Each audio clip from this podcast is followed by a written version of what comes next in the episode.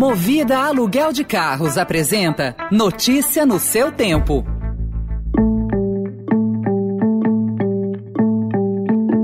Olá, seja bem-vindo, seja bem-vinda. Começa agora mais uma edição do Notícia no seu tempo. Esse podcast é produzido pela equipe de jornalismo do Estadão para você ouvir em poucos minutos as principais informações do jornal. Entre os destaques de hoje, Plano do governo prevê dose de reforço a maiores de 18 anos. Bolsonaro fala em reajuste para servidor caso PEC dos precatórios seja aprovada. E em interferência inédita, Planalto faz seleção de questões do Enem. Esses são alguns dos assuntos que você confere nesta quarta-feira, 17 de novembro de 2021.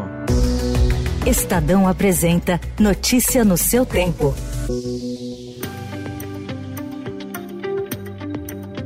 O governo federal pretende aplicar uma dose de reforço da vacina de Covid para toda a população acima de 18 anos. A aplicação será para quem tomou a segunda dose há mais de cinco meses, segundo anunciou o ministro da Saúde, Marcelo Queiroga. Graças às informações que temos advinda é, dos estudos científicos, principalmente estudos de efetividade realizados é, em parceria com a Fundação Oswaldo Cruz e de um estudo que encomendamos em parceria com a Universidade de Oxford para avaliar a aplicação da terceira dose, que já temos dados preliminares, nós decidimos é, ampliar essa dose adicional, dose de reforço, para todos aqueles acima de 18 anos que tenham tomado é, essa segunda dose há mais de cinco meses. Queiroga afirmou que há doses de vacina suficientes para abastecer as 38 mil unidades básicas de saúde do país. A intenção da pasta é aplicar o reforço em 103 milhões de pessoas até maio. De acordo com o ministro, a dose adicional está sendo aplicada com uma vacina diferente daquelas recebidas inicialmente, a chamada imunização heteróloga. Pessoas que tomaram a vacina da Janssen precisarão tomar uma segunda dose do imunizante. A aplicação deverá ser feita dois meses meses após a primeira dose. O reforço para essas pessoas será feito cinco meses após o esquema vacinal completo. Especialistas ouvidos pelo Estadão criticaram a medida e disseram que o foco deveria ser em quem não completou a imunização. Na Europa, alguns países estão introduzindo cada vez mais restrições direcionadas a pessoas não vacinadas, que estão ocasionando uma nova onda de contágios. Na segunda-feira, por exemplo, a Áustria estabeleceu um novo padrão para medidas desse tipo, encarando um aumento de 134% dos casos de Covid nas duas últimas semanas. O governo austríaco aplicou restrições às pessoas não vacinadas com mais de 12 anos, restringindo seu movimento em viagens, trabalho, escolas, comércio comércios e assistência médica. O Estadão também informa hoje que o governo de Jair Bolsonaro vem usando diversas estratégias para tentar controlar o conteúdo do Enem. Servidores que pediram exoneração do órgão falam em pressão para trocar itens. E o Estadão apurou que já houve supressão de questões sensíveis na prova que será aplicada nos dias 21 e 28. Na segunda-feira, o presidente chegou a afirmar que o Enem começa agora a ter a cara do governo. Já o ministro da Educação, Milton Ribeiro, primeiramente afirmou que teria acesso prévio, mas depois voltou atrás. Ontem disse que não houve interferência e que o caso se trata de uma questão administrativa. Entra um grupo que é um grupo de funcionários dentro de um, um colegiado, que é um colegiado de bons funcionários públicos do INEP e que tiveram lá uma discussão a respeito de uma gratificação a mais. Essa é a questão. E isso é um assunto que é administrativo não é, não tem nada a ver com prova de Enem. Na realidade, o INEP passou a imprimir a prova previamente, em um procedimento não adotado em anos anteriores, para permitir que mais pessoas tenham acesso ao exame antes da aplicação. Quem olhou uma primeira versão foi o diretor de avaliação da educação básica do INEP, Anderson Oliveira. Segundo relatos da reportagem do Estadão, o diretor teria retirado 24 itens considerados sensíveis, mas 13 foram recolocados.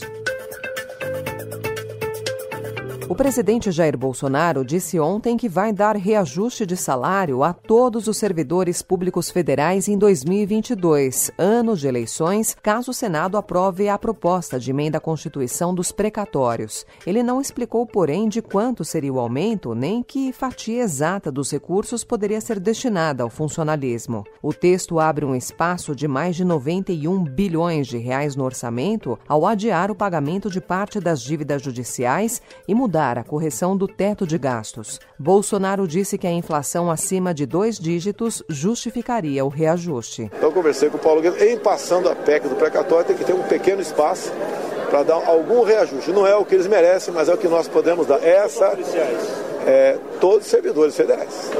Todos os servidores federais, sem exceção. O relator geral do orçamento de 2022, o deputado Hugo Leal, do PSD do Rio de Janeiro, disse ao Estadão que não há espaço nas contas do governo para o aumento, principalmente porque se trataria de um gasto permanente entrevista exclusiva ao Estadão, a ministra da Agricultura, Tereza Cristina, afirmou que o governo se antecipa para evitar que as sanções econômicas contra Belarus, de onde sai 20% do potássio usado no campo brasileiro, provoquem novo aumento no preço dos alimentos e prejudiquem o fornecimento de fertilizantes para a safra de verão. Bolsonaro também falou sobre conversas com outros parceiros para que os fertilizantes cheguem a tempo. Mas está aí a Tereza Cristina uhum. se virando atrás de fertilizantes, porque há uma tendência de desabastecimento de fertilizantes. O nosso agronegócio é de ponta, sim, mas depende, em grande parte, de produtos importados. Os presidentes dos Estados Unidos Joe Biden e da China Xi Jinping passaram mais de três horas e meia em uma videoconferência na noite de segunda-feira, após meses de tensões, para mostrar que podiam administrar as suas disputas. O momento mais tenso da conversa foi sobre Taiwan, quando os dois trocaram advertências. Como não foi divulgada a transcrição da conversa, o que se sabe do conteúdo foi o que ambas as presidências divulgaram. Segundo a imprensa estatal chinesa, Xi advertiu Biden que estimular a independência de Taiwan seria brincar com fogo. Biden também falou alto. Em comunicado, a Casa Branca defendeu a autonomia da ilha. Notícia no seu tempo. E desde ontem, quem transita pela sede da B3, a Bolsa Brasileira, no centro de São Paulo, se depara com a imagem de uma fera domada em metal. Trata-se do touro de ouro, símbolo do mercado financeiro presente em bolsas de outros países. A obra foi inaugurada ontem pela manhã e a intenção é que o animal desperte ainda mais o interesse das pessoas pela bolsa e pelo mercado financeiro. O touro é símbolo de otimismo e prosperidade. O mais famoso fica em Wall Street, maior centro financeiro do planeta.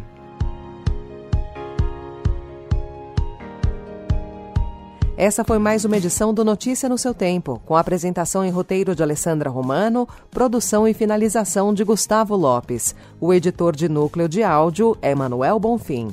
Obrigada pela sua companhia até aqui e até amanhã. Você ouviu Notícia no seu Tempo. Notícia no seu tempo. Oferecimento Movida Aluguel de Carros. A vida é para ser movida. Saiba mais em www.movida.com.br.